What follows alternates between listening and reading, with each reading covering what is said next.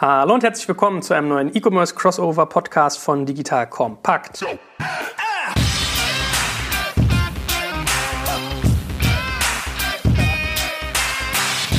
Mein Name ist Jörg Kaczmarek und ich habe wieder die beiden E-Commerce-Grannen schlechthin hier, den guten Jochen Krisch und den lieben Alex Graf. Hallo ihr beiden. Hallo Joel. Moin Moin. Ich habe in meinem eigenen Konsumverhalten gemerkt, dass man manchmal irgendwie bei späteren Folgen erst einsteigt. Deswegen äh, sagt doch nochmal jeder einen Satz zu euch, dass Leute, die jetzt erst irgendwie reintauchen bei uns, auch wissen, was ihr macht. Jochen Grisch, ich mache Exciting Commerce seit 13 Jahren, ein Blog für Trends und Entwicklungen im E-Commerce und die K5-Konferenz als Strategie- und Wachstumskonferenz und wir haben seit kurzem oder seit drei Jahren ungefähr auch einen Fonds, den Global Online Retail Fonds. Also beschäftigen uns mit der ganzen E-Commerce-Welt von Trends bis globalen Entwicklungen. Ja, und ich bin Alex, Herausgeber von Kassenzone. Im April wird das zehn Jahre alt, also schon ein relativ altes Medium mittlerweile.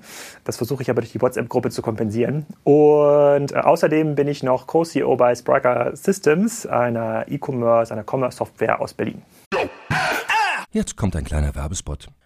Aufgepasst! Wusstest du, dass HR-Teams heutzutage mit mehr Aufgaben denn je konfrontiert sind? In der aktuellen Studie HR Trends, die Zukunft der Personalarbeit 2024 von Sage, wurden HR-Teams aus sieben verschiedenen Ländern und über 20 Branchen befragt, um top aktuelle Insights in der Entwicklung des Personalwesens zu geben. Sage entwickelt HR-Tools und Software für dein Unternehmen, um Lohnabrechnungen, Personalmanagement, Buchhaltung und mehr zu vereinfachen. So, und die Studie von Sage zeigt unter anderem, dass ganze 91% der HR-Teams angeben, dass ihre Arbeit Arbeitsbelastung im letzten Jahr zugenommen hat, aber gleichzeitig glauben 79 Prozent der Befragten, dass Automatisierung ihre Prozesse zukünftig verbessern und Zeit sparen kann. Ebenfalls spielt auch KI eine große Rolle. Derzeit nutzen etwa ein Drittel bereits Chatbots wie ChatGPT in ihren Prozessen und circa drei Viertel der PersonalleiterInnen sind sich bereits sicher, dass KI die Arbeitsweise im HR revolutionieren wird. Du merkst, die Studie ist vollgepackt mit Statistiken, überraschenden Erkenntnissen und Tipps für HR-Führungskräfte, die vorankommen wollen und zeigt eine Momentaufnahme der sich stetig wandelnden Rolle von HR heute. Am besten schaust du dir die Studie HR-Trends, die Zukunft der Personalarbeit 2024 selbst an. Unter digitalkompakt.de slash Sage, S-A-G-E, kannst du sie dir komplett kostenlos herunterladen. Und wie immer findest du alle Infos auch auf unserer Sponsorenseite unter digitalkompakt.de slash Sponsoren. Werbung Ende.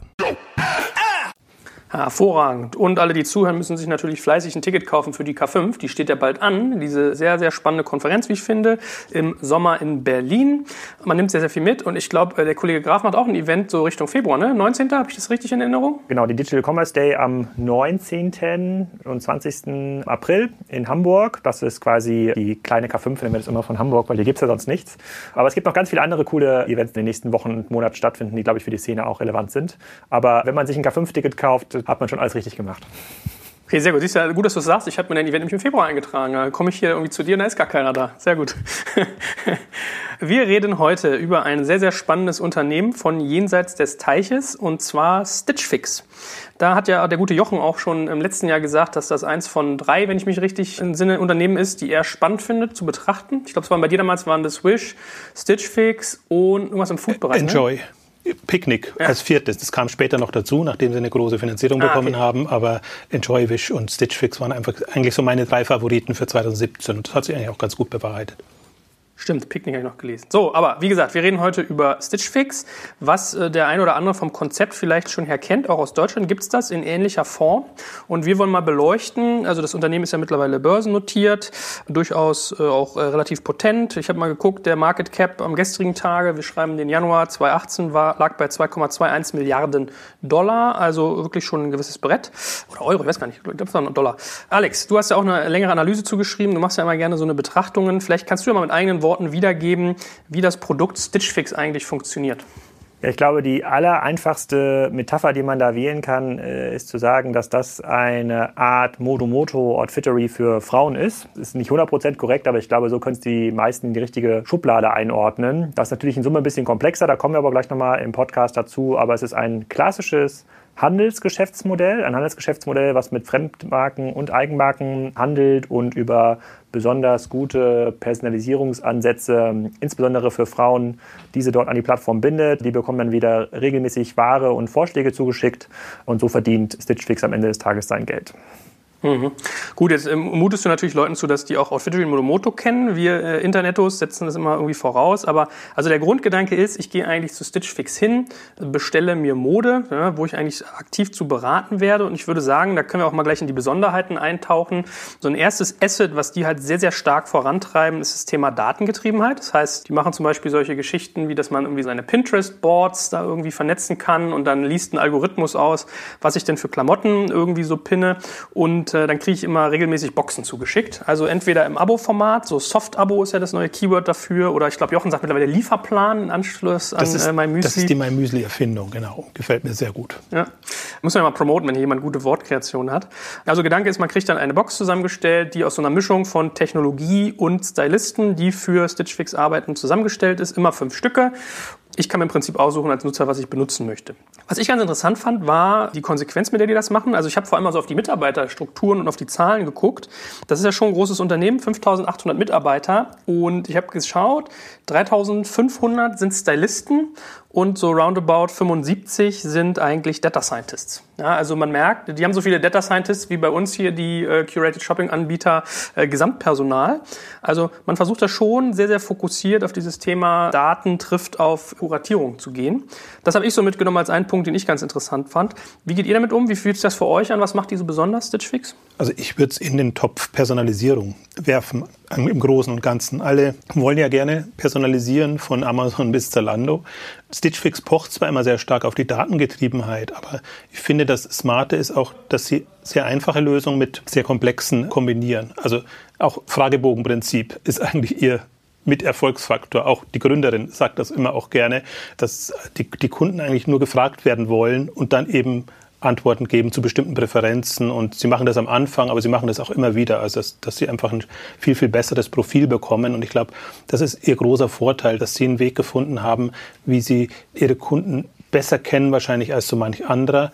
Was ich dann auch spannend finde jetzt in, durch die Datengetriebenheit und alles ist auch durchaus ihre Wahrscheinlichkeiten, die sie dann festlegen, schon beim Rausschicken der Produkte. Mit welcher Wahrscheinlichkeit bleibt das auch beim Kunden? Und wenn es dann nicht bleibt, warum bleibt es dann da nicht? Also, dass sie wirklich immer besser werden in dem, was sie den Kunden zur Verfügung stellen und einfach den Geschmack bestmöglich bedienen können. Das ist für mich so das Highlight ich glaube, was man da nochmal ein bisschen im Unterschied herausstellen muss, auch zu Modomoto und Fittery, ist, dass es da ja darum geht, und das hört man ja auch immer, wenn Modomoto und Fittery pitchen auf den Bühnen, es geht um das Thema Convenience. Ne? Männer soll die Arbeit abgenommen werden, dieser Auswahlprozess soll irgendwie abgenommen werden, in der Hoffnung, dass sie einen großen Teil der Box behalten, ne? wo auch ordentliche Margen drauf sind. Bei Stitch Fix geht es um ein bisschen was anderes, also Personalisierung ist, da scheinen sie sehr erfolgreich zu sein. Es ist für mich von außen schwer zu sagen, ob das an diesen Data Scientists liegt. Das halte ich eher für, diese Story funktioniert natürlich total gut im Börsengang. Wir sind ein Tech getriebenes Unternehmen. Aber dreieinhalbtausend Stylisten sozusagen auf die Kundenbasis bedeutet natürlich auch, dass noch sehr viel manueller Aufwand da drin steckt. Und dort geht es ja um was anderes. Da geht es ja nicht unbedingt um Convenience. Das ist ja nicht das, was man hört, wenn ich meine Frau frage, warum gehst du gerne in die Stadt? Da geht es ja für sie um Entdecken und sie sucht jetzt ja keine Alternative für diesen Stadtbesuch. Aber was Stitch Fix scheinbar gut macht, ist Kunden oder Kundinnen mit spannenden Vorschlägen zu überraschen, die dann auch gut passen, offensichtlich. Sonst hätten sie eine höhere Returnquote und ein Problem mit der Marge. Und sie haben irgendwie Möglichkeiten gefunden, dort immer wieder neue Sachen einzumischen. Und ich glaube, dafür braucht man schon Technologie, um herauszufinden, sozusagen, welche Marken passen zu welchem Kunden. Das ist deutlich schwerer in der Realität, als man sich das vorstellen würde. Es wird ja mal so gesagt in dem About You, Salando-Kontext, okay, Kunden, die gerne äh, Tommy Hilfiger Kleider kaufen, denen könnten wir auch mal so ein Boss-Kleid anbieten. In der Realität ist es aber total schwierig, Signifikanzen äh, festzustellen und quasi an die richtige Kundin das richtige Kleid mit dem richtigen Preispunkt zu schicken.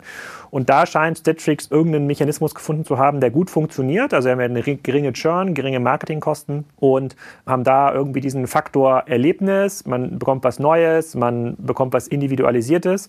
Das haben sie es geschafft, online zu übertragen. Und das ist aus meiner Sicht die Einzigartigkeit, die Stitch Fix ausmacht. Die meisten Modelle sind halt rein transaktional orientiert, ne? sozusagen schneller, billiger, besser, größere Auswahl. Aber ein Online-Modell, was es schafft, immer wieder zu überraschen und das auch mit irgendwie so Mehrwert, das finde ich schon ziemlich einzigartig. Und ich glaube, Jochen kann dem wahrscheinlich zustimmen, weil ich, das ist ja das, was wir seit zehn oder Jochen jetzt seit wie viel? Zwölf Jahren? 13. Seit 13 Jahren ja suchen. Ne? Also irgendeinem Anbieter, der über dieses klassische transaktionale, ich habe jetzt hier eine Webseite, die ist irgendwie schneller, besser, schöner, Ding hinausschaut Ich bin jetzt kein Kunde von Stitch Fix, muss ich fairerweise sagen. Da scheint Stitch Fix irgendeinen Mechanismus gefunden zu haben, der für diese Zielgruppe sehr gut funktioniert. Ja, Im Grunde geht es ja auch weiter. Also dass, dass natürlich auch die ganze Größenproblematik, Passproblematik, auch die Figurproblematik eine Rolle spielt. Und das ist ja eigentlich das Erstaunliche, dass Stitch Fix jetzt groß geworden ist oder rausgekommen ist. Im Prinzip die Welle war ja schon fast durch. Es gab einen Crunk Club, das ist dann verkauft worden. Es war für Männer. Jetzt im Prinzip so wirklich das Vorbild, vielleicht wahrscheinlich von Monomoto und Outfittery. Das ist dann an Nordstrom verkauft worden. Läuft da nicht so gut. Also gibt es noch, und aber ist jetzt nicht so wahnsinnig explodiert. Und dann war das Thema eigentlich aus meiner Sicht schon durch. Und Stitch Fix hat sich der Frauenproblematik angenommen, also im, im Shopping-Bereich. Und das ist natürlich nochmal eine ganz andere Herausforderung und gehen jetzt auch von den regulären Größen auch Richtung große Größen und versuchen dieses ganze Thema besser zu fassen. Also das hat dann schon viel mit Daten zu tun oder auch im Prinzip mit den Problemen, die die Modebranche noch hat, dass im Prinzip Größen unterschiedlich festgelegt werden und für Formen gibt es ja in dem Sinne keine Nomenklatur, die das einordnet. Und das ist schon sehr mächtig, was da entsteht und was sich Stitch Fix da an Know-how aufbauen kann. Das ist so die eine Richtung, was noch weiter in Richtung Personalisierung geht. Und das andere, und das äh, bisschen das aufzugreifen, worauf warten wir? Im Prinzip sieht man, wenn man böse wäre, könnte man ja auch Stitch Fix sagen, ist betreute Shoppen für alle, die keine Lust haben, sich durch die Riesenseiten durchzuquälen und da was auszuwählen, sondern einfach jemand anderen quasi, also die haben ja quasi einen Online-Shop vor sich mit zusätzlichen Daten und wählen dann das für den Kunden aus, holen Feedback ein und schicken dann das, was mehr oder weniger passt. Ähm, also da sieht man eigentlich eher auch so ein bisschen nochmal die Schwächen, die E-Commerce allgemein noch hat in der Auswahl und auch in der Fülle der Produkte, die es gibt. Und da ist für mich Stitch Fix ein großer, großer Lichtblick. Mhm. Ich meine, ihr habt jetzt ganz viele Sachen gesagt, die alle einzeln zu betrachten super, super spannend wären. Also mir ging es auch wie Alex, dass ich eigentlich den Eindruck hatte, das ist noch sehr personallastig. Ich habe mal so überschlagen. Also es ist sicherlich eine Milchmädchenrechnung, ja, aber wenn man sagt, die haben 3500 Stylisten und 2,2 Millionen aktive Kunden derzeit, dann beschießt da jeder Stylist eigentlich 628 Kunden pro Jahr mit irgendwie Produkten.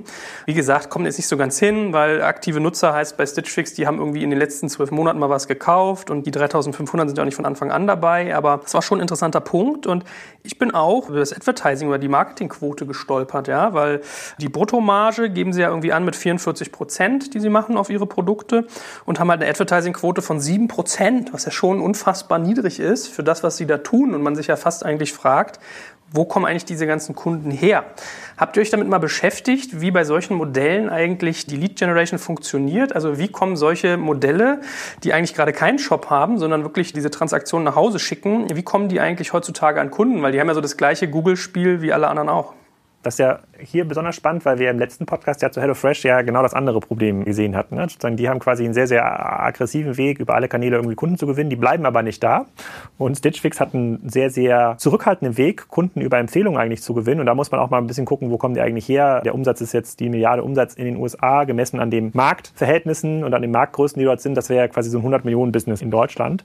Das kann man natürlich schon über die Historie von Stitch Fix sehr stark über Word of Mouse und Facebook Marketing betreiben, wenn man da irgendwie ein Problem löst, was für diese Zielgruppe halt hochrelevant ist. Was da aber total cool ist, und das ist halt das, was sie halt ausmacht, die müssen halt nicht viele Neukundengewinnungen investieren, weil sie halt eine sehr, sehr treue Kundenschaft haben. Und dann die reicht ja auch dann aus, um sehr profitabel zu wachsen. Aber doch, das, das frage ich mich schon. Also ich, ich glaube aber, es gibt jetzt, angenommen, wir würden jetzt zur Erkenntnis kommen, Onlinehandel ist noch cool.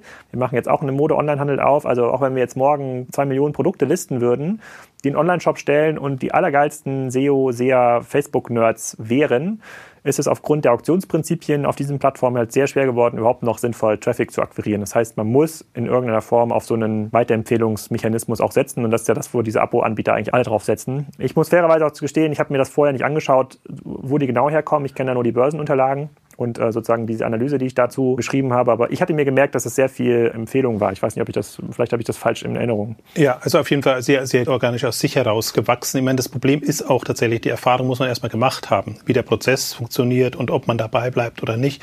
Man muss einfach auch sehen, das ist noch vergleichsweise jung. Also 2011 gestartet, dann drei, vier Jahre sehr langsam vor sich hin optimiert oder das Produkt entwickelt und dann ist es eigentlich erst explodiert. Deswegen hat man die auch lange nicht wahrgenommen. Und jetzt erst so ein, zwei Jahre vor dem Börsengang, aber durchaus auch aus Eigeninitiative heraus, A, Mitarbeitergewinnung über diesen Data-Ansatz und dann irgendwann haben sie auch Umsatzzahlen rausgegeben. Aber das Bemerkenswerte ist mit vergleichsweise wenig Venture Capital sehr relativ schnell eine Profitabilität erreicht und eigentlich den Punkt, den du jetzt ansprichst, der steht eigentlich jetzt erst auf der Agenda. Deshalb sind sie im Grunde auch an die Börse gegangen, um stärker für Aufmerksamkeit zu sorgen und um auch das Kapital zu haben, um eigentlich stärker in Marketing reinzugehen. Ich glaube, das ist auch jetzt besser vermittelbar, was ein Stitch Fix eigentlich will, als es vielleicht noch vor drei, vier Jahren war. Es könnte sogar sein, ich glaube, jetzt seit 2017 hatten sie ja keine Marge mehr verdient, also waren sie, glaube ich, plus minus null knapp, ne, um dieses Wachstum zu halten. Es kann durchaus sein, dass quasi um dieses Wachstum zu halten, was sie avisiert haben, da 20, 30 Prozent im Jahr, dass man jetzt auf nicht profitable Erstkundengewinnungskanäle gehen muss, dass Weiterempfehlung nicht mehr ausreicht. Könnte auch ein Hinweis darauf sein, wie groß diese Zielgruppe eigentlich ist, wie weit kann man das ganze Ding skalieren. Aber ich bin mir sicher, dass das Geld jetzt auch eingesetzt wird für klassische Werbekanäle. Auch Podcast-Werbung dürfte so ein Thema sein, was die in den USA ausprobieren, um da nochmal neue Kunden zu gewinnen. Weil halt dieser Weiterempfehlungsmechanismus, so schön und günstig und nachhaltig der ist, der ist halt nicht beliebig skalierbar. Ne? Das ist ja nicht so wie beim Ticketsberater, der dann sagt, komm, gib mir noch mal dein Kontaktbuch mit 100 Freundinnen, sozusagen, die wir jetzt hier gemeinsam mal anrufen. Man muss ja schon echt einen extrem guten Service, eine extrem gute Delivery haben, damit ein Kunde von sich aus heraus sagt, das war so cool, das musst du unbedingt ausprobieren. Also da muss man schon eine ganze Menge zu leisten. Das heißt, auch ein Großteil der Kunden wird wahrscheinlich gar nicht weiterempfehlen. Die werden halt passive Konsumenten sein. Und das kann man nur hebeln, indem man jetzt stärker anfängt mit Werbung. Wahrscheinlich auch mit Celebrities werden die anfangen zu arbeiten, um diesen neuen Ansatz zu pushen. Dafür braucht man das Cash. Ich glaube, sie haben jetzt 50 Millionen eingesammelt an der Börse. 120, oder? Nee, schon mehr. mehr? 120, aber 40, 40 120. ungefähr davor. Äh, 40 wenn davor? ich das jetzt richtig im Kopf habe. Und nee, 120. Das war relativ ah. äh, bescheiden. Also sie hätten 42. 42 Millionen Venture Capital, 120 Börse. Genau, und jetzt ist der Kurs explodiert. Also die mussten sehr vorsichtig an die Börse gehen. Also das war für die Investoren erstmal nicht so glücklich, aber dann an der Börse jetzt nochmal verdoppelt den Kurs in relativ kurzer Zeit. Mhm. Und jetzt sind sie auch in der Relation Umsatz zu Börsenbewertungen vernünftig. Also in dem Rahmen, in dem andere Modeversender und Mode-Online-Händler sind. Also sind jetzt nicht übermäßig. Also ich denke, da wird jetzt nochmal eine Kapitalerhöhung dann kommen, damit sie einfach auch mehr noch an Kapital zur Verfügung haben.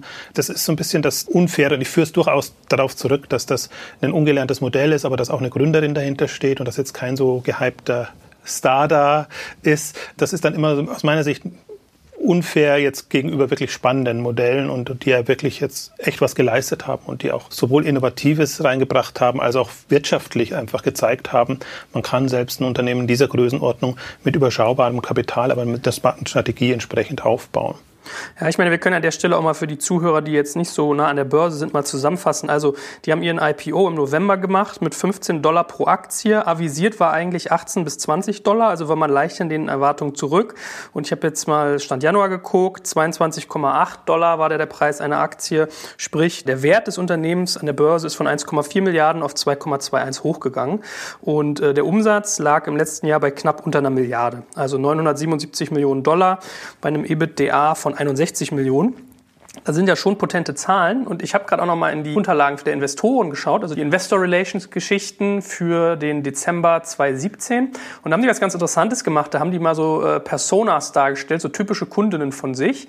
Das zahlt eigentlich auf vieles ein, was Alex auch gerade gesagt hat. Ja, also hat man hier zum Beispiel eine Laura, 36 Jahre alt, eine Ärztin aus Indiana, die kauft eigentlich von 2013 bis 2017 bei denen ein und es ist ganz interessant, weil man sieht wirklich so eine Zeitachse, wie die eigentlich durch die unterschiedlichen Serien auch durchgereiht wird. Ja, also es fängt irgendwie an mit Referred by Sister, also hier ist Referral der Kanal. Dann fängt die irgendwie an mit Maternity, also mit Schwangerschaftskleidung, dann irgendwie Back to Work Wardrobe, Fun Dresses. Also man sieht richtig so ein bisschen, wie die sich unter unterschiedliche Phasen durchdekliniert. Und ist schon stolz, ne? Also 10.000 Dollar, die die hier irgendwie in vier Jahren lässt, bei 182 Items, ist schon ein Brett. So.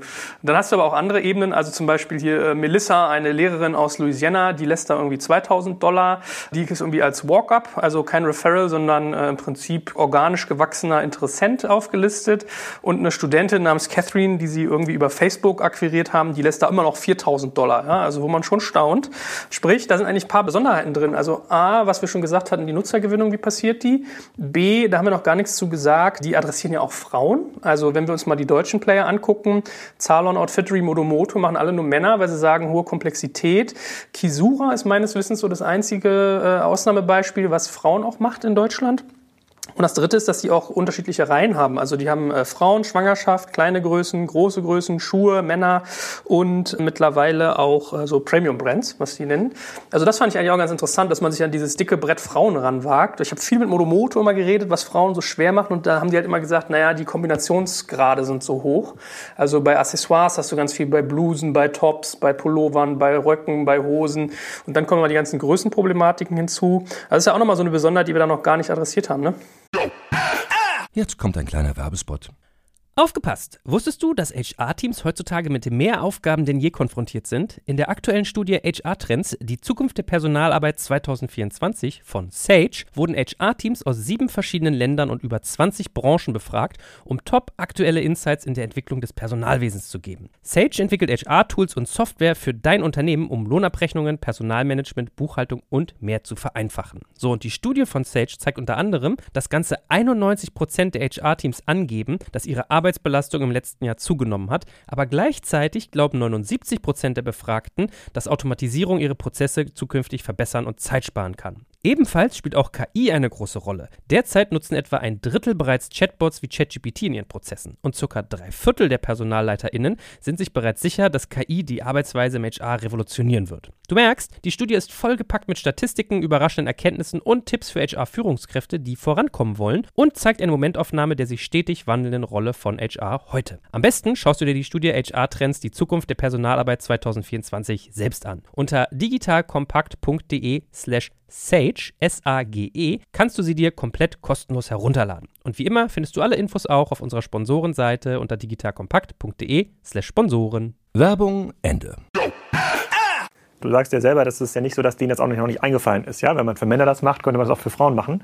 Und das mit Gesura gibt es ja auch dann irgendwie einen oder anderen Anbieter, und das ist ja nicht die einzige, die das macht, die wir schon probiert haben. Es hat halt, A, hat es halt relativ viel damit zu tun, aus meiner Sicht, dass das auch von der Frau getrieben wird, dieses Geschäftsmodell. Die gehen halt komplett anders an diese Problemstellung ran und nicht. Aber werden die anderen alle auch? Nee. Also bis auf, bis auf Zalon werden die auch alle von Frauen getrieben. Ja, aber sozusagen, die, gut, aber diese Idee und die Zielgruppe, mit der die da irgendwie angefangen haben, groß zu wachsen, das ist halt schon etwas anderer Drift dann irgendwie da drin. Und dann geht es halt auch viel darum, ich glaube, man kann so ein Geschäftsmodell aus einer Moto-Moto Outfittery-Sicht auch schnell mal ausprobieren, weil man da halt quasi nicht die Geduld und Durchsetzungskraft und sozusagen Zeit hat, sozusagen das auch auszubalancieren und wirklich dann diese verschiedenen Kombinationen herauszufinden und zu gucken, kann man wirklich vielleicht Schmuck noch mit in diese Box tun, funktioniert das, funktioniert das nicht und sich die Zeit gibt und Stitch Fix ist ja jetzt nicht 2015 entstanden und dann schnell hochskaliert, die sind ja über viele Jahre entstanden. Da ist halt Moto-Moto und Outfittery hat natürlich auch schon eine bestimmte Legacy, die in so eine Entwicklung halt das Ganze so ein bisschen erschwert und was ich bei Stitch Fix, das hatte ich auch in der Analyse geschrieben, was da schon bewundernswert ist, auch wenn jetzt 40 Millionen Kapitaleinsatz bis zur Profitabilität ist jetzt nicht wenig. Sieht aus wie ein Ausreißer, weil alle anderen so viel Geld brauchen. Aber sie haben halt einfach sehr sauber gearbeitet. Am Ende des Tages ist es halt einfach sehr gute Operations, sehr nah dran am Kunden, sehr viel Test and Learn, sozusagen auch sozusagen sehr viel Demut und vielleicht auch mal zwei, drei Jahre vielleicht nicht so mega stark wachsen. Das sind halt Faktoren, die sind vielen anderen Venture Capital getriebenen Unternehmen, die liegen da gar nicht mehr an. Ne? Die haben dann gar nicht mehr die Zeit, mal drei Jahre auszuprobieren und bestimmte Thesen mal auszuprobieren und müssen sich dann vielleicht daran doch an ihrem Businessplan so ein bisschen halten. Deswegen würde ich schon sagen, es gibt auch in Europa noch genug Platz für weitere Stitch Fixes. Das, was die gut und richtig gemacht haben, haben die halt nicht in den letzten drei Jahren gemacht, sondern irgendwie in den sieben Jahren davor. Also ich muss sagen, mich hat überrascht, dass die bei Frauen so gut angekommen sind oder das Modell so gut angekommen ist. Weil im Prinzip vorher eigentlich immer die Meinung war, das ist das perfekte Modell für Männer, die zu faul sind zum Shoppen. Die einfach sagen, ich brauche alle halben Jahre oder Vierteljahre meine neue Kleidung oder ich will schon im Trend sein, aber ich habe keinen Bock, weder in den Laden zu gehen, noch irgendwie online das zu bestellen. Also das ist eigentlich das, was mich am meisten überrascht hat. Also neben der anderen Herausforderung, die wirklich, das Thema ist sehr viel komplexer, aber auch, dass das bei Frauen Anklang findet. Und du hast die Beispiele genannt, sozusagen bei welchen Typen von Frauen es Anklang findet. Ich glaube, das ist kein Massenmodell, sondern das ist wirklich für spezielle Zielgruppen und deswegen gehen sie den Markt eigentlich auch so an, finde ich auch sehr gut. Und du hast, was das Zweite, was du jetzt auch rausgestrichen hast, was ich finde auch entscheidend ist, das interne Wachstum, das sie haben. Ist halt ein Share-of-Wallet-Konzept. Im Prinzip, sie wollen ja mehr oder weniger das Gesamtbudget irgendwann abgreifen, was Frauen im Modebereich ausgeben. Und das macht es schon sehr spannend, weil das ist eigentlich ein bisschen ähnlich wie HelloFresh. Wenn HelloFresh die Kunden binden kann, dann hat es genauso auch, auch die Chance, einfach sehr viel pro Kunde rauszuholen. Und das ist um Faktor X höher, als das ein typischer Online-Versender auch als ein Zalando machen kann. Also da ist Zalando im Vergleich eine kleine Nummer. Was Zalando sehr smart gemacht hat, dass sie sehr früh mit Salon gekommen sind und das ausprobiert haben, vorangetrieben haben, auch so ein bisschen angefixt durch das datengetriebene Modell. Da können wir eigentlich auch unsere Datenkompetenz besser zur Geltung bringen. Und insofern kann man jetzt schon mal gespannt sein, was das jetzt für eine Welle in Gang bringt. Also wir haben jetzt einerseits, ja, Salon ist jetzt schon ein bisschen voraus finde ich, weil die, die orientieren sich schon sehr stark dran und, und fahren da auch ein bisschen einen anderen Ansatz. Also ist auch keine Kopie jetzt, sondern die machen das aus der Kraut heraus. Die Stylisten sich auch ziehen und haben da schon ein bisschen einen anderen Ansatz, was auch wieder die Außenwirkung entsprechend bewirkt. Also ich rechne damit einfach, dass jetzt sehr viele kommen werden, die das adaptieren in der einen oder anderen Form. Was ich als andere Richtung auch noch sehe, also weiß nicht, ob das jetzt Reaktion darauf war, aber wenn dann ein Amazon mit einem Prime Wardrobe kommt zum Beispiel, was auch so ein Modell ist, ich schicke dir ein Paket mit Mode und du schickst das zurück, was du nicht brauchen kannst. Also ein bisschen anderer Ansatz, ist jetzt nicht ganz so sophisticated und ausgefeilt wie, wie Stitch Fix, aber ich erwarte mir, dass in dem ganzen Modesegment einfach noch andere Ansätze, andere Modelle kommen für die Aspekte, die zu kurz kommen. Das ist die wirklich persönliche Ansprache, persönliche Auswahl. Und das ist einfach eine Kuratierung. Es läuft ja auch unter Curated Shopping so ein bisschen, dieses ganze Thema. Da gibt es ja noch wirklich enormes Potenzial im ganzen Modebereich. Ich bin ja selber als Mann, habe ich auch schon mal Monomoto ausprobiert. Jetzt habe ich äh, aufgrund einer Neukundengewinnungsaktion, nenne ich das mal, Outfittery auch nochmal bestellt. Und beim letzten Mal bei Motomoto war das auch komplett ein automatisierter Bestellprozess. Ich habe quasi meine Vorlieben eingegeben, habe dann eine Box bekommen. Das hat aber nicht so richtig gepasst, weil ich auch relativ lange Arme und breite Schultern habe und dann sozusagen dann enden auch XXL-Pullover gerne mal im Ellenbogen.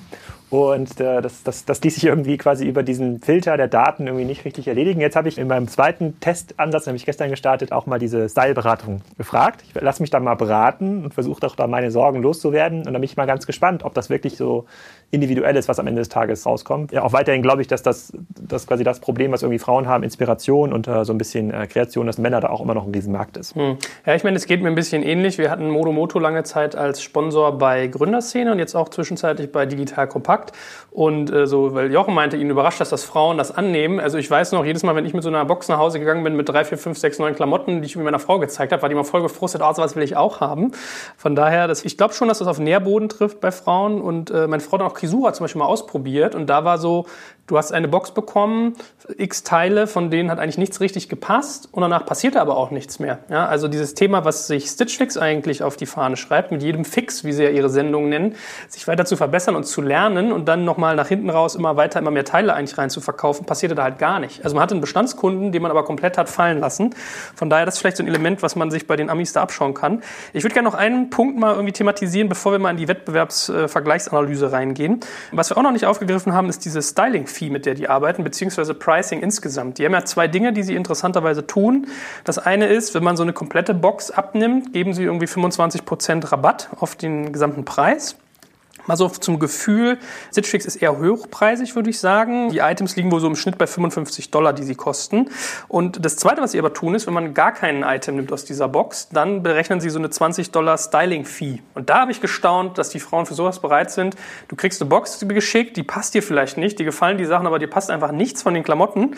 Äh, und dann zahlst du 20 Dollar dafür, dass dir das jemand zusammengestellt hat. Und die machen das immer wieder, immer wieder, immer wieder. So, das fand ich so ein Moment, wo ich dachte, ja, ganz schön stramm, ne? So. Ja, du, gehst also jetzt, war, oder wie? du gehst jetzt ein bisschen davon im Worst Case aus. Also wenn man davon überzeugt ist, das passt schon und geht schon, dann spielt das mhm. eigentlich überhaupt gar keine Rolle. Aber ich finde, es ist aus Stitch Fix Sicht sehr smart gemacht, weil sie einfach nochmal eine Hürde einbauen, dass sie nur ernsthafte Kundinnen quasi motivieren mhm. und aktivieren. Das ist, hat Vor- und Nachteile. Also ich glaube, jetzt für ein Unternehmen, das gut wirtschaften muss, ist es smart. Aber es bremst natürlich auch die Nachfrage im ersten Moment mal aus. Aber ich fand es mutig, aber smart. Also das ist auch das, was mich beeindruckt an dem gesamten Modell, dem ganzen Konstrukt. Deswegen nehme ich denen auch so ein bisschen mehr ab, als ich vielleicht anderen abnehmen würde, die das hauptsächlich aus Marketing- und, und Profilierungsgründen machen, dass sie wirklich durchdacht rangehen und sich an jeder Stelle überlegt haben, was bauen sie ein, bauen sie nicht nicht ein, was ist der Weg, auch wo wollen sie hin. Also wie du sagst, die kommen jetzt vom hochpreisigen Bereich, haben jetzt aber angekündigt, auch in den günstigen Bereich reinzugehen. Muss man gucken, ob das klappt. Aber man sieht bei denen, dass sie eigentlich jetzt erstmal ihr Kernprodukt so weit entwickelt haben und jetzt alle möglichen Richtungen austesten. Ich habe manchmal schon das Gefühl, sie verzetteln sich so ein bisschen, weil sie wirklich in sehr unterschiedliche und zum Teil auch sehr komplexe Themen reingehen. Also sowohl Männer als auch Maternity und große Größen aufzumachen, ist schon tapfer, aber deswegen erwarte ich da eigentlich auch noch eine Dynamik. Also die experimentieren in so viele Richtungen und haben so viele Pfade, das ist schon eindrucksvoll. Ich könnte mir gut vorstellen, dass diese Preisschwelle fällt. Ne? Man merkt das jetzt im stationären Einzelhandel, ist ja jetzt auch ein oder andere auf die Idee gekommen, dass man so eine Beratungsfee nimmt, jetzt nicht quasi strategisch nach vorne, sondern eher so als letztes Bollwerk. Ja? Aber das ist halt so ein Ding, also diese 20 Dollar oder 25 Dollar, das glaube ich, solange man organisch wächst und quasi diesen durch bestehende Kunden generierten Trust hat, ist das glaube ich ein Thema, das funktioniert ganz gut. Ich glaube, wenn man jetzt anorganisch wachsen muss, also über Performance-Kanäle und vielleicht auch TV-Werbung, da versucht man eigentlich den Funnel nicht über so eine Fee einzuschränken. Das funktioniert nicht. Dann gehen ja quasi Leute aus den Akquisitionskanälen verloren, die eigentlich wirklich Kunden hätten werden wollen, die aber diese Gebühr irgendwie ein bisschen schräg finden. Das könnte ich mir zumindest für neue Zielgruppen, für niedrigpreisige Produkte, kann ich mir das sehr gut vorstellen, dass das Ding jetzt nach vorne hin fallen muss, weil das wird sonst Wachstum kosten. Und das Wachstum ist am Ende des Tages das, was die Börse belohnt. Ich glaube nicht, dass die jetzt hohe Profitabilität ausweisen müssen in den nächsten Jahren, wenn irgendwie ein, zwei Prozent Prozent immer reichen, halbwegs grün, sondern wollen eher dann wissen, komm, wie kommt der jetzt auf 2 Milliarden, 3 Milliarden, 5 Milliarden, um in dieses Plattformgeschäft reinzukommen. Und da sind sie ja noch nicht, da sind sie noch viel zu klein mal über das Wettbewerbsumfeld. Das ist auch eine Frage, die über die WhatsApp-Gruppe kam, in dem Fall vom äh, guten Alex. Ja, also wir können uns auch mal fleißig Fragen stellen, ihr, die da draußen zuhören, ähm, über unsere Messenger-Gruppen, also sowohl bei Digital Kompakt als auch Kassenzone. Da war so die Frage, wen seht ihr eigentlich als Wettbewerbsumfeld für Stitch Fix in den USA und international? Vielleicht fangen wir USA an. Jochen hat ja schon gesagt, Trunk Club war eigentlich so auch das große Vorbild damals von Modomoto und Outfittery, wurde dann an Nordstrom verkauft. Exit lag bei 350 Millionen Dollar. Dann haben sie sie irgendwie massiv abgewertet. Werden jetzt, also mein letzter Stand war 150, die sie jetzt noch wert sein. Das war ja eigentlich so der namhafteste Konkurrent. Ich habe noch irgendwie mal ein bisschen gegoogelt. Man, man merkt schon, es gibt viele, ja, viele, deren Namen ich ehrlich gesagt auch noch nie gehört hatte. Und anscheinend sind so Trunk Club und ein Anbieter, der irgendwie, äh, müsst ihr mal helfen, Ami, du bist der Ami-Kenner, Jochen, äh, MM Lafleur heißt. Äh, das sind so diejenigen, die da noch am ehesten dran sind. Aber Wen seht ihr sonst als Wettbewerb? Also Amazon hatten wir schon mit Prime Wardrobe. Trunk Club ist eigentlich anscheinend, da hat man eher das Gefühl, die orientieren sich eher an Stitch Fix. Die haben auch nämlich so eine Styling-Fee eingeführt. Wen macht ihr da aus als Wettbewerber? Ich sehe jetzt keine großen. Also du hast es jetzt eigentlich sehr gut beschrieben und ich glaube, die Welle kommt jetzt erst wieder. Weil jetzt die Leute auch sehen, was da möglich ist in dem Bereich. Und dann werden einige Wettbewerber auftauchen. Also auch Stitch Fix war ja ein Late Mover. Also im Prinzip war die Welle durch. Und dann kam äh, so ein Modell. Das macht es natürlich auch schwer, dann Geld einzusammeln und das wirklich zu machen. Aber da sieht man halt auch die Ernsthaftigkeit, wenn jemand dann startet und doch sich durchbeißt, obwohl gerade nicht der Hype oder der Trend da ist. Nee, ich sehe jetzt in den USA also ich habe jetzt auch in der Berichterstattung niemanden wahrgenommen, der da als ernsthafter Wettbewerb gesehen wird. Im deutschen Markt ist es ein bisschen klarer oder, oder strukturierter. Da gibt's halt die, du hast es auch schon genannt, jetzt die drei oder vier großen Modomoto, Outfittery, Salon würde ich mit reinnehmen und Kisura für die Frauen. Aber die haben alle so mit ihren eigenen Herausforderungen zu kämpfen, sind auch unterschiedlich positioniert. Also Outfittery geht bewusst international, weil sie sagen, schnell groß werden. Ist das Thema Modomoto haben lange kein Kapital haben wollen und haben sich eher so auf den deutschen, deutschsprachigen Markt konzentriert, haben dann durch Übernahmen sind sie auch in, internationaler geworden, ist aber rein das Männerthema. Deswegen, das ist auch ein bisschen das Schade jetzt am deutschen Markt. Das Feld liegt brach noch. Also selbst jetzt zum Beispiel könnte ja auch ein Übernahmeobjekt sein. Also wie nimmt man jetzt ein Outfittery oder Modomoto zum Beispiel wahr in einem Kontext mit Stitch Fix, wo man eben weiß, offene Flanke ist Frauen, Frauen bestellen mehr, bestellen häufiger und sind dann, wenn man sie schafft zu akquirieren, auch durchaus lukrativer. Also damit will ich jetzt gar nicht sagen, dass die Männer nicht attraktiv sind. Ich find, fand den Outfittery-Ansatz auch immer sehr gut, dass man bewusst gesagt hat, nur Männer und bewusst nur Männer. Weil das unsere Zielgruppe ist und unsere Kompetenz ist und alles andere würde es verwässern. Ich bin jetzt kein unbedingt ein Freund, deswegen habe ich auch gesagt, Stitch Fix weiß ich gar nicht, ob ich das so gut finde da in, in alle Richtungen zu gehen, weil ich glaube, von der Spezialisierung, die hilft schon viel. Das sind für mich die Player. Ich glaube, man muss sich erstmal darüber im Klaren sein, sagt man Stitch Fix eigentlich ein Feature von einem Modegeschäftsmodell oder ist das quasi ein eigenständiges Geschäftsmodell? Sozusagen, wenn man diese Feature-Sicht einnimmt und ich kann mir gut vorstellen, dass sozusagen ASOS und Amazon diese Sicht haben und sagen, eigentlich haben wir doch diese ganzen Kunden auch schon, wir müssen die nur besser bedienen, dann könnte man natürlich zu dem Ergebnis kommen, dass halt die großen Modeanbieter in den USA, dass sie das durchaus auch aufbauen können. Ich persönlich sehe es nicht so. Also ich, ich glaube halt, da gehört halt sehr, sehr viel Liebe zum Detail dazu und ich glaube, es lässt sich in so einem bestehendes transaktionales Vertriebskorsett, was am Ende ein Amazon ist, was auch ein ASOS mittlerweile ist, lässt sich das nicht einbetten. Und wenn man das so sieht, dann werden es wahrscheinlich eher neue Wettbewerber sein. Also wenn man sich mal anguckt, wie funktioniert gerade zwar WeChat in China, kann ich mir vorstellen, dass es dort neue Anbieter, neue Anbietertypen gibt, die es schaffen, halt solche Kanäle für sich aufzubauen und das halt sehr, sehr individuell anzubieten. Das muss ja gar nicht immer diese ganze Box sein. Wenn die Logistik ein bisschen besser wird, können sich das auch lohnen, indem man halt so super individuelle Sachen nach außen schickt. Das könnte fairerweise auch sowas wie ein Wish sein, ne? wenn sie es halt schaffen, insbesondere diese niedrigpreisige, niedrigschwellige Zielgruppe zu bedienen und vielleicht gibt es dann irgendwie so Badges von 100 Sommerkleidern, ja, für eine bestimmte Kohorte, sozusagen in der halt 500 drin sind, dann muss man die halt kaufen, ansonsten sind die halt weg. Also solche Ansätze sehe ich da irgendwie spannender und die bauen sich halt auf jetzt mit den ganzen neuen Logistiklösungen, die entstehen und auch mit den neuen Kanälen, die da entstehen. Ich kann mir also sehr gut vorstellen, dass wenn man sich mal von dieser Box löst und auch von diesem Vertriebsprozess, ich packe irgendwas in eine Box und du packst dann alles aus und schickst so wenig wie möglich zurück, da gibt es schon potenzielle neue Wettbewerber, die aber heute noch nicht präsent sind. Die kommen aber, glaube ich, in den nächsten ein, zwei Jahren. Und dann hat Stitch Fix dann genau das gleiche Problem wie ein Amazon oder Zalando heute auch. Man kriegt das mal nicht so nebenbei als Feature aufgebaut. Das sind dann komplett neue Geschäftsmodelle. Ich glaube, das Feature-Thema ist auch so ein bisschen das, was Drunk Club zum Verhängnis geworden ist in dem Nordstrom-Konstrukt. Weil die nehmen es natürlich jetzt, es passt gut rein. Ja, wir sind serviceorientiert.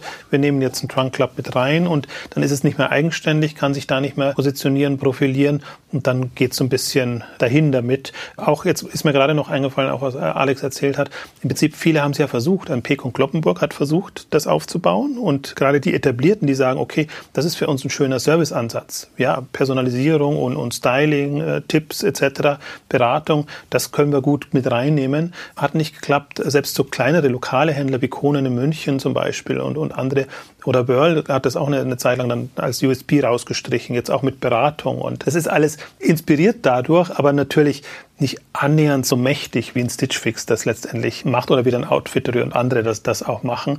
Aber es ist nicht so, dass es das nicht gäbe oder gegeben hätte, aber das ist im Prinzip so ein bisschen ein ähnliches Phänomen wie eine Zeit lang mit den Shopping-Clubs. Shopping-Club für sich ist ein mehr oder weniger attraktives Modell. Wenn man Shopping Club als Outlet missbraucht, ist es so ein Fragezeichen da. Kann man machen, aber geht im Prinzip am Thema vorbei. Und das ist auch immer die Gefahr, finde ich, bei all diesen neueren und innovativeren Modellen, dass dann immer nur bestimmte Facetten betrachtet werden und dass man es sich relativ leicht macht, das dann zu übernehmen und zu adaptieren und dann aber wundert, dass es dann nicht so klappt und wundert, warum jetzt ein anderer durch die Decke geht. Und ich glaube sehr, dass Stitch Fix noch durch die Decke gehen wird. Ja, das glaube ich auch. Mhm. Jetzt kommt ein kleiner Werbespot. Aufgepasst! Wusstest du, dass HR-Teams heutzutage mit mehr Aufgaben denn je konfrontiert sind? In der aktuellen Studie HR Trends, die Zukunft der Personalarbeit 2024 von Sage, wurden HR-Teams aus sieben verschiedenen Ländern und über 20 Branchen befragt, um top aktuelle Insights in der Entwicklung des Personalwesens zu geben. Sage entwickelt HR-Tools und Software für dein Unternehmen, um Lohnabrechnungen, Personalmanagement, Buchhaltung und mehr zu vereinfachen. So, und die Studie von Sage zeigt unter anderem, dass ganze 91% der HR-Teams angeben, dass ihre Arbeit Arbeitsbelastung im letzten Jahr zugenommen hat, aber gleichzeitig glauben 79 Prozent der Befragten, dass Automatisierung ihre Prozesse zukünftig verbessern und Zeit sparen kann. Ebenfalls spielt auch KI eine große Rolle. Derzeit nutzen etwa ein Drittel bereits Chatbots wie ChatGPT in ihren Prozessen und circa drei Viertel der PersonalleiterInnen sind sich bereits sicher, dass KI die Arbeitsweise im HR revolutionieren wird. Du merkst, die Studie ist vollgepackt mit Statistiken, überraschenden Erkenntnissen und Tipps für HR-Führungskräfte, die vorankommen wollen und zeigt eine Momentaufnahme der sich stetig wandelnden Rolle von HR heute. Am besten schaust du dir die Studie HR-Trends, die Zukunft der Personalarbeit 2024 selbst an. Unter digitalkompakt.de slash Sage, S-A-G-E, kannst du sie dir komplett kostenlos herunterladen. Und wie immer findest du alle Infos auch auf unserer Sponsorenseite unter digitalkompakt.de slash Sponsoren. Werbung Ende. Wenn wir uns mal die Strategie angucken der deutschen Akteure, die wir so haben, also du hast ja eigentlich schon gesagt, Outfittery war sehr stark VC finanziert, sehr stark gewachsen, sehr schnell internationalisiert. Ich hatte es mir mal angeguckt, ich konnte es nicht verifizieren, es kann falsch sein, aber ich hatte den Eindruck, dass die in ihrer letzten Finanzierungsrunde abgewertet wurden, dass das eher so eine Downround war. Also man hatte so ein bisschen das Gefühl, ob die Performance so stimmt, europaweit bin ich mir nicht so sicher. Ähm, und Modomoto hat es umgekehrt gemacht, eher gebootstrapped, klein gewachsen und dann irgendwann wahrscheinlich erkannt, oh, man muss schon noch zukaufen, damit man auf die diesem internationalen Thema mitfliegen kann, auf dem Radar von Leuten, die da halt wirklich aktiv investieren oder vielleicht auch kaufen, eine Rolle spielt. So, das wären so die beiden äh, sozusagen singulären Player und dann haben wir noch einen Zalon, was ja eigentlich den Vorteil hat, an den Zalando angedockt zu sein. Gibt da auch sicherlich das Risiko, dass ein Zalando sagt, ah super, da können wir mal so unsere Restbestände abverkaufen, irgendwie mal testen, was geht. Also das muss man schon, glaube ich, ernsthaft auch betreiben, aber habe ich den Eindruck, tun die. Ist das vielleicht auch ein Vorteil, den jetzt ein Zalon hat, dass die da angedockt sind, dass die sich gar nicht so stark Gedanken machen müssen um manche Themen wie jetzt irgendwie ein Modomoto und ein Outfittery? Ich gerne was zu sagen. Ich glaube, das ist kein Vorteil. Ich glaube, Legacy ist dann immer eher so ein Klotz an Bein. Je nachdem, wie halt die Organisationen aufgebaut sind und Zalando ist mittlerweile wie ein Konzern organisiert. Das heißt, es kann nicht mehr komplett frei fliegen, alles sozusagen jedes einzelne Business und jedes einzelne Experiment. Dann ist genau das, was du sagst. Komm, wir haben ja schon ein paar Anbieter. Wir haben ja hier schon ein bisschen ein paar Reste. Lass das mal darüber schicken. Das führt dann halt zu den schlechten Test-and-Learn-Ergebnissen. Dann vergrault man mal so ein paar hundert Kunden. Sozusagen die erste Kohorte ist futsch und dann kommt man zu dem Ergebnis, nee, das funktioniert nicht. Und da reicht es ja, wenn man ein paar Jahre zurückguckt. Nicht? Mein Otto hatte vor Amazon, Zalando halt die Sicht, pass mal auf, wir haben hier im Konzern 32 Millionen Haushalte als Kundendaten. Wir sind überall präsent. Ne? Auf dieser Basis können wir eigentlich aufsetzen. Und ich glaube, dadurch, dass diese Kundengewinnungsmechanismen halt komplett neu sind, also Stitch Fix hat ganz anders Kunden gewonnen, als das ein Salon gemacht hat und ein potenzieller neuer Wettbewerber wie ein Wish oder irgendwas anderes wird das nochmal ganz anders machen. Da ist Legacy immer eher eine Hürde und das Warenangebot selber, Ware ist ja überhaupt kein Engpass. Ne? Das Ware gibt es halt im, im, Überfluss. Da, da, braucht man sicherlich irgendwie ein bisschen Vertrauen im Markt. Das äh, schaffen ja auch viele Anbieter, dieses Vertrauen sich zu nutzen und auch zu bekommen und diese Ware zu bekommen. Und dann geht aus meiner Sicht alles in diesem Bereich, wie spricht man Kunden an, wie werden die Kunden genurtured, wie gut sozusagen baut man seine Plattform auf. Und da hat Stitch Fix gegenüber einem Legacy-Anbieter aus meiner Sicht große Vorteile. Und aus meiner Sicht haben auch eine Modomoto Outfittery große Vorteile gegenüber einem Zalando. Ich würde es aus Zalando-Sicht gar nicht als Outfittery-Konkurrent oder Modomoto-Konkurrent aufbauen und platzieren, sondern ein bisschen anders platzieren. Das gleiche hat man bei Shopping-Clubs gesehen, ist auch kein Anhängsel eigentlich gewesen. Ist auch sozusagen ein in sich geschlossenes Modell, was sozusagen ganz, ganz eigene Herausforderungen hat. Also ich bin mittlerweile, und ich habe das damals mal anders gesehen, aber ich bin mittlerweile sehr, sehr kritisch, was diese Legacy-Komponente angeht und glaube nicht, dass ein Salon, ich weiß gar nicht, wie man das ausspricht, Salon? Salon? Salon. Salon, dass die in irgendeiner Form einen Vorteil haben. Ich weiß nicht, vielleicht siehst du es anders. Naja, wobei ich, nö, ich sehe es durchaus auch so. Ich bin da immer sehr skeptisch, wenn quasi so auf Trends gesprungen wird. Zalando hat sehr viel probiert, jetzt gerade nach dem Börsengang äh, im Immobilienbereich und haben eigentlich alles aufgegriffen. Ein paar sind verschwunden und ein paar haben durchgehalten. Und Salon zum Beispiel ist eins, was durchgehalten hat. Und was im Prinzip auch, wenn man mit Zalando-Leuten spricht, durchaus noch einen Stellenwert hat, sagen wir es mal so rum. Und deswegen bin ich da optimistisch. Also ich halte, wenn ich jetzt mal fünf Jahre weiterdenke, wer ist da relevant in dem Segment, kann ich mir vorstellen, dass die noch relevant sind. Vor allen Dingen, äh, da sehe ich Zalando insofern im Vorteil, dass die einfach Zugriff auf alles haben und sich es dann raussuchen können. Und Salon wird ja auch unabhängig betrieben, also als eigene Gesellschaft, was schon mal ein Vorteil ist. Dann haben sie schon Möglichkeiten, die jetzt ein Startup zum Beispiel nicht so hätte und jemand, der anders positioniert ist als Zalando auch nicht. Für Zalando ist ja auch mal wichtig, können wir diese ganzen Servicekomponenten und alles Mögliche noch reinbringen, damit wir unsere Plattformstrategie damit befeuern können. Also Markenkooperation oder was auch immer man sich da vorstellen kann. Also es hat so ein paar große Vorteile, wo Salon wahrscheinlich ein besseres Experimentierfeld ist, als der Zalando Hauptgeschäft letztendlich ist. Also deswegen würde ich denen durchaus noch eine Chance geben. Kurze Anmerkung noch zur Outfittery und zu den Runden. Ich glaube, man muss auch so ein bisschen sehen, so die letzten zwei Jahre waren extrem hart für alle, die im E-Commerce Geld einsammeln wurden, weil wirklich die Welle durch war. Interessanterweise jetzt so Anfang 2018 scheint sich das so ein bisschen wieder zu ändern, habe ich zumindest das Gefühl, dass entweder man gesehen hat, durch die Börsengänge oder durch sehr große Runden, die auch in E-Commerce-Themen geflossen sind, dass das doch wieder noch eine Relevanz hat und dass nicht Amazon die gesamte Welt gehört. Also deswegen war es sicherlich nicht einfach jetzt im Noch nicht noch nicht, aber war nicht einfach Geld einzusammeln in dem Bereich. Was mich an Outfittery begeistert und immer weiter begeistert ist, dass das eins der Startups ist, das sich egal wo am professionellsten präsentiert. Also sie können sich verkaufen, sie können sehr klar machen ihre Strategien und nicht ohne Grund sind sie die, über die immer gesprochen wird, wenn es um das Thema geht. Ich kann jetzt nicht so beurteilen, ich habe jetzt länger keine Geschäftszahlen mehr gesehen, aber solange ich sie noch gesehen habe bei NOAA-Konferenzen oder wo auch immer, war eine 100% Wachstumsrate da. Das ist alles auf Kosten der Profitabilität und das ist so ein bisschen die Herausforderung, die Outfittery hat, jetzt im Unterschied zu Modomoto, dass die natürlich sehr auf Wachstum setzen. Andererseits ist es ein Wachstumsthema. Das Problem, wenn ich mir dann, ich glaube, du hattest es auch in deiner Analyse mal drin, Joel, sehe, das ist halt schon ein beschränktes Kundensegment und es sind gar nicht viele Kunden. Also wir reden da noch nicht von einer Million Kunden, sondern ein paar hunderttausend Männer, die den Service nutzen und die bedient werden müssen. Aber andererseits ist hinten raus auch die Warenkorbgröße und der Gesamtumsatz pro Jahr entsprechend größer. Also deswegen ist noch unentschieden. Also ich bin, bin sehr gespannt. Ich denke, 2018, 2019 dürften auch interessante Jahre jetzt werden für Outfittery und Modomoto. Aber das sind Player, die schon da sind und die haben natürlich weiter gute Chancen. Leider lösen sie das Thema Frauen nicht. Also Kisura ist so ein bisschen bei mir immer zumindest sehr am Rande. Ja, kleiner noch immer. Ne? Ja, ich bekomme wenig davon mit. Sie sind sicherlich die, die die Frauen bedienen, aber ich glaube, vielleicht ist die Erfahrung, die du geschildert hast, durchaus symptomatisch. ja, und ich meine, ich finde, um nochmal einen Satz zu Zalon zu sagen oder Zalon oder Salon. Ihr habt da beide einen Punkt, ja, Legacy ist das eine und die Bewegungsstarre bei einem Konzern. Auf der anderen Seite hast du schon auch Vorteile, wenn du an Zalando angedockt bist, sei es in Richtung Working Capital, ja, also Vorfinanzierung von Waren, äh, Angebotspreise, die man ganz anders kriegt durch die Massen und vielleicht auch Zugänge plus das Know-how, was in dem Konzern steckt an Sachen Marketing und Co. Fragen wir doch das mal ist vielleicht und alles Bauer. jetzt nicht. Ja, ich glaube, Zalando ist auch schon ein anderer Fall. Ja, würde ich schon sagen, das traue ich denen schon nochmal zu, dass die agiler sind als jetzt ein Konzern. Wenn du jetzt eher gesagt hättest, es ist vielleicht nicht missionskritisch, da hätte ich vielleicht noch gesagt, ja, das stimmt. So, aber ist dann die Konsequenz, dass so ein Stitch Fix eigentlich eine Gefahr für ein Zalando sein kann? Nö, das sehe ich überhaupt nicht. Also das ist so komplett andere Welt. Also jetzt erstmal gar nicht, weil Zalando Europa ist, Stitch Fix ist USA und auch nur USA. Ja, sie sind noch gar nicht internationalisiert. Es wird auch unheimlich schwer sein, das in der Form schnell zu internationalisieren. Nee, sehe ich nicht. Ich sehe es eher andersrum. Der Online-Modemarkt ist noch so riesig. Und da ist noch so viel Platz. Also viele glauben noch an die Stationären, das tue ich ja nicht. Deswegen sage ich, das shiftet ja alles.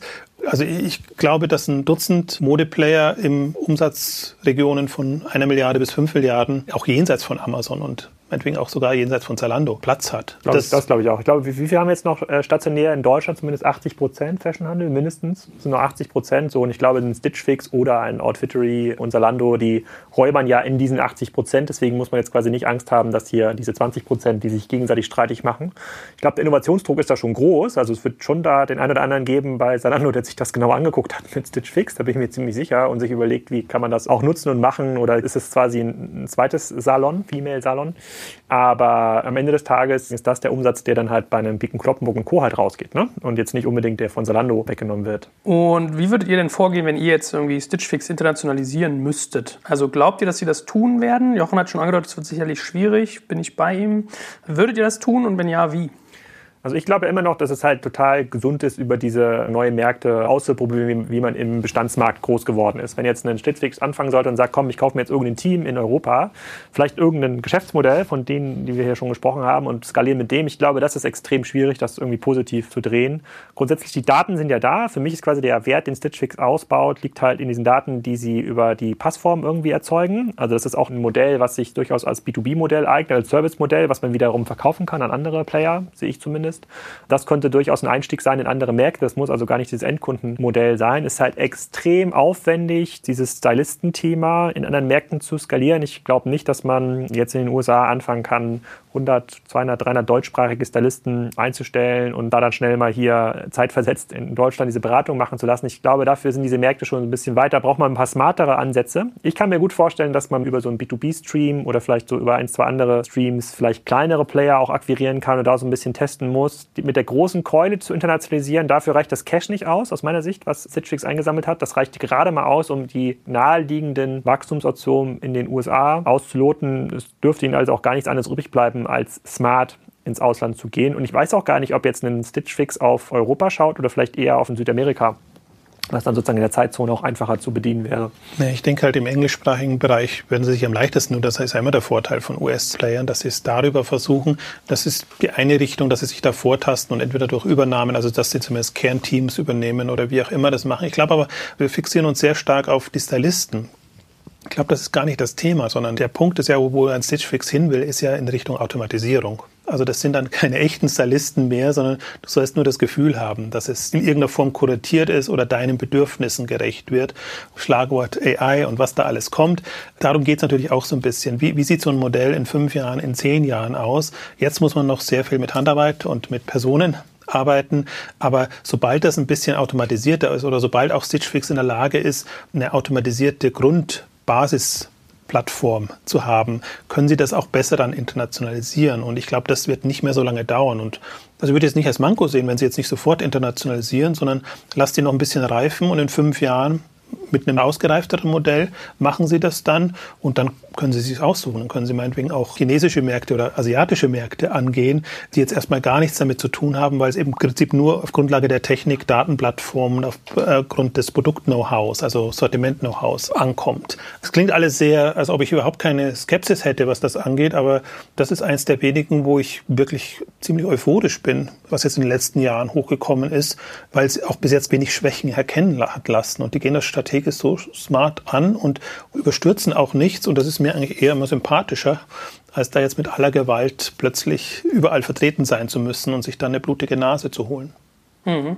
Dann lass uns doch abschließend mal so als letzten Fragenkomplex noch drüber sprechen, was eigentlich noch an Ausbaumöglichkeiten bestehen. Also sollte man das überhaupt erweitern oder verwässert das, wenn man jetzt zum Beispiel nochmal so einen klassischen Online-Shop reinhängt, wenn man irgendwie über Shopping-Club-Ansätze nachdenkt? Oder ist vielleicht auch sozusagen sogar eine Plattform denkbar, die man aus diesem Modell rausbauen kann? Wie seht ihr das? Gut, ich bin jetzt quasi auch ein großer Verfechter der Plattformökonomie.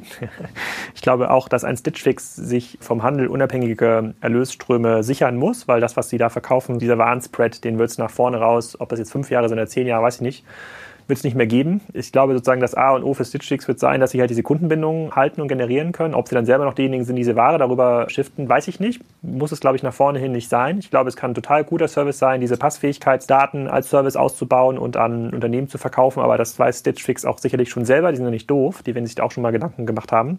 Aber alles, was natürlich mehr Daten generiert am Ende des Tages, Passfähigkeitsdaten, Retourendaten, Daten über Marken und Ware, dürfte auch dazu führen, dass sie besser in der Lage sind, Eigenmarken zu entwickeln. Also auch eine Marken Holding vielleicht zu werden und die auch weiter auszubauen. Das ist für mich ein Riesenmarkt. Ich weiß nicht, ob eine Milliarde Kernumsatz ausreicht. Ja schon. Genau, eine Milliarde Kernumsatz ausreicht, ob man 5 Milliarden braucht. Ich würde jetzt an Stitzfix Stelle nicht den Fehler machen, ein weiteres Zalando sein zu wollen oder ein Amazon für Mode sein zu wollen. Ich glaube, das macht nach vorne hin für mich jetzt keinen großen Sinn. Also ich glaube, dieses Modell, was man heute irgendwie hat, das ist cool, das ist extrem beeindruckend, das sieht man auch selten. Auch in der Kassenzonenanalyse gibt es jetzt ja eher öfter den Fall, dass man enttäuscht ist über die Modelle und weniger Begeisterung. Citrix war auf jeden Fall ein Begeisterungsmodell. Aber dass dieses Erlösmodell sich verändern muss in den nächsten fünf Jahren, das steht für mich fest. Also muss man jetzt auch anfangen, da neue Sachen auszuprobieren, weil irgendwann reicht halt Deckungsbeitrag 1 nicht mehr aus bin da bei dir. Sie haben Plattformpotenzial, ob Sie es unbedingt machen müssen, weiß ich nicht, aber der Kundenzugang ist für mich das Ausschlaggebende. Das haben Sie und je besser Sie da werden, umso attraktiver werden Sie für Partner jeglicher Art. Also kann man sich das gut vorstellen. Ich würde auch sagen, das, das geht ab einer gewissen Größenordnung. Ich würde mal bei Stitchfix drei bis fünf Milliarden Euro Umsatz ansetzen, was halt bei Stitchfix interessant ist oder unter den Kriterien muss man es auch ein bisschen analysieren. Ist es mobilefähig? Kann es sozusagen auch für, für die nächsten technischen Entwicklungsstufen relevant bleiben? Das ist es halt. Also das ist durch die Sortimentsbeschränkung, durch das ganze Modell, das kannst du mobil spielen, das kannst du sogar über Sprachsteuerung und über, über andere Themen spielen. Du kannst es auch über die WeChat, WhatsApp-Geschichten, indem du die Vorschläge präsentiert bekommst, spielen. Also was du jetzt als Beispiel genannt hast, muss man einen Shop aufmachen oder irgendwas anderes. Die Richtung würde ich gar nicht denken. Also ich glaube, so denkt aber auch ein Stitch Fix nicht, dass man so die althergebrachte E-Commerce-Shop-Welt unbedingt anstrebt. Ich kann mir weder einen Was ist noch eine Auktionsplattform und ja, so, Marktplatz und so used, used Stitch Fix Fashion Plattform. Also ich kann mir weder einen Shop noch einen Marktplatz noch was in der Richtung vorstellen. Alles andere, was noch ungetestet ist und ja auch noch wirklich Neuland ist, da kann ich mir sehr viel vorstellen. Und das ist jetzt wieder das Angenehme. Sie sind jetzt an der Börse, Sie werden das sehr gut kommunizieren. Es wird Kapitalmarkttage geben, wo man das gut mitverfolgen kann. Darauf freue ich mich auch, weil das wirklich mal ein Modell ist, was sich selber gut entwickeln kann, was aber auch die Branche ganz gut inspirieren kann. Hm. Ja, ich glaube, gerade die Eigenmarken sind ja auch so ein Thema. Da hat Alex einen Punkt, den wir noch ein bisschen vernachlässigt haben. Ne? Das nennen die ja irgendwie so Hybrid-Design, dass sie halt wirklich aktiv gucken, was kriegen wir zurückgeschickt, äh, was nicht und was haben wir eigentlich noch für Lücken eigentlich. Das fand ich einen ganz interessanten Gedanken. Wobei, also, wobei man da sagen muss, ne? also da muss man gucken, dass man da nicht der Stitchfix PR aufliegt, äh, sondern die schaffen es ja genauso wie in Piken Kloppenburg und Otto ja auch nur Eigenmarken in ihrem Vertriebskorsett zu generieren. Die Königsklasse ist ja, Marken zu generieren, die auch außerhalb der Stitch Fix Versandbox gekauft werden. Das haben sie noch gar nicht gezeigt. Ne? Sozusagen, sind sie auch noch nicht. Fairerweise wäre das, was ich sagen würde, okay, wenn sie es wirklich mal schaffen, eine coole Marke zu etablieren und die dann, keine Ahnung, vielleicht auch bei Amazon dann einzustellen oder bei einem normalen Shopping-Umfeld, das wäre cool. Das würde sie auch total unabhängig machen von diesem klassischen Handelsgeschäft. Das haben sie aber noch nicht gezeigt und vielleicht können wir auch noch mal versuchen, so eine Umfrage zu starten wie zu HelloFresh, auch mal gerne ein paar Kunden befragen, wie die das eigentlich wahrnehmen, weil da habe ich auch nichts gefunden, da habe ich auch relativ viel recherchiert, wie diese ganzen Sachen eigentlich ankommen. Und bisher machen sie auch nicht mehr als McNeil bei Piken Kloppenburg beim Thema, beim Thema Eigenmarke. Nee, nein, also da möchte ich jetzt ein bisschen einschreiten. Also fällt mir wieder die, die Rolle des Positiven äh, zu. Aber es geht bei denen, eigene Produkte reinzubringen, auch um diese ganzen Passwort-Thematiken und so. Und die bekommen halt Produkte zurück aus den Gründen ja dann, die sie sehr gut identifizieren können. Und dann können sie halt jetzt relativ einfache Produkte viel besser den Kundenbedürfnissen gemäß machen. Und die Frauenzielgruppe, Figurprobleme und wenn man sich das ganze Spektrum, speziell im US-Markt, das ist ja ein breites, weites Spektrum, das da da ist, wenn man das alles bedienen will, dann macht das schon Sinn und da haben sie die Daten. Und die, die Frage wäre für mich sogar, sind die Marken dazu bereit, darauf einzugehen, wenn sie ihnen die Daten zurückspielen um einfach ihre Größen und Figurenformen entsprechend anzupassen oder nicht. Also das ist für mich immer so ein bisschen aus einer Not eine Tugend zu machen. Ich meine, sie haben halt die Probleme. Die Retouren werden größer und die Gebühr alleine wird die Retouren nicht ganz dämpfen können. Eigenmarken ist immer so ein zweischneidiges Schwert. Also Eigenmarken im Markensinne nicht, aber Private Label im, im Sinne von, dass sie einfach für die Kunden kundengerechte Produkte machen können und entsprechende Margen haben. Darum geht es ja letztendlich auch. Das können sie sicherlich hinbekommen. Hm. Aber es ist ein interessanter Gedanke mit dem Zurückspielen an, an richtige bekannte Marken und auch komplette Herauslösungen. Also ich hatte Eigenmarken bei denen auch immer eher zur Margenverbesserung gesehen. Wenn man das so weit denkt, ist das natürlich nochmal ein ganz anderer Dreh. Ne? Gebe ich euch beiden recht. Hervorragend. Aber wir haben gelernt, es gibt viele spannende Sachen an diesem Modell. Diese Börsenstory der AI-driven Curation, würde ich das jetzt mal nennen würde, also computergestützte Kuratierung von Klamotte. Das eine oder andere kann man, glaube ich, noch beweisen, was da wirklich geht. Aber wir nehmen ja schon mal mit, hochspannend, hoch erfolgreich auch. Und ähm, ja, schön, dass wir auch mal was Positives reden konnten mal positiv loben. Hat wie immer viel Spaß gemacht. Ich danke euch beiden und freue mich aufs nächste Mal. Vielen Dank. HelloFresh wurde auch positiv gelobt. Nicht von allen Teilnehmern dieser mhm. Gruppe, aber es wurde auch gelobt. Vielen Dank. Tschüss.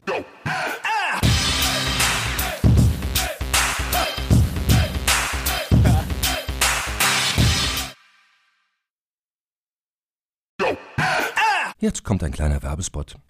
Aufgepasst! Wusstest du, dass HR-Teams heutzutage mit mehr Aufgaben denn je konfrontiert sind? In der aktuellen Studie HR Trends, die Zukunft der Personalarbeit 2024 von Sage, wurden HR-Teams aus sieben verschiedenen Ländern und über 20 Branchen befragt, um top aktuelle Insights in der Entwicklung des Personalwesens zu geben. Sage entwickelt HR-Tools und Software für dein Unternehmen, um Lohnabrechnungen, Personalmanagement, Buchhaltung und mehr zu vereinfachen. So, und die Studie von Sage zeigt unter anderem, dass ganze 91% der HR-Teams angeben, dass ihre Arbeit Arbeitsbelastung im letzten Jahr zugenommen hat, aber gleichzeitig glauben 79 Prozent der Befragten, dass Automatisierung ihre Prozesse zukünftig verbessern und Zeit sparen kann. Ebenfalls spielt auch KI eine große Rolle. Derzeit nutzen etwa ein Drittel bereits Chatbots wie ChatGPT in ihren Prozessen und circa drei Viertel der PersonalleiterInnen sind sich bereits sicher, dass KI die Arbeitsweise im HR revolutionieren wird. Du merkst, die Studie ist vollgepackt mit Statistiken, überraschenden Erkenntnissen und Tipps für HR-Führungskräfte, die vorankommen wollen und zeigt eine Momentaufnahme der sich stetig wandelnden Rolle von HR heute. Am besten schaust du dir die Studie HR-Trends, die Zukunft der Personalarbeit 2024 selbst an. Unter digitalkompakt.de slash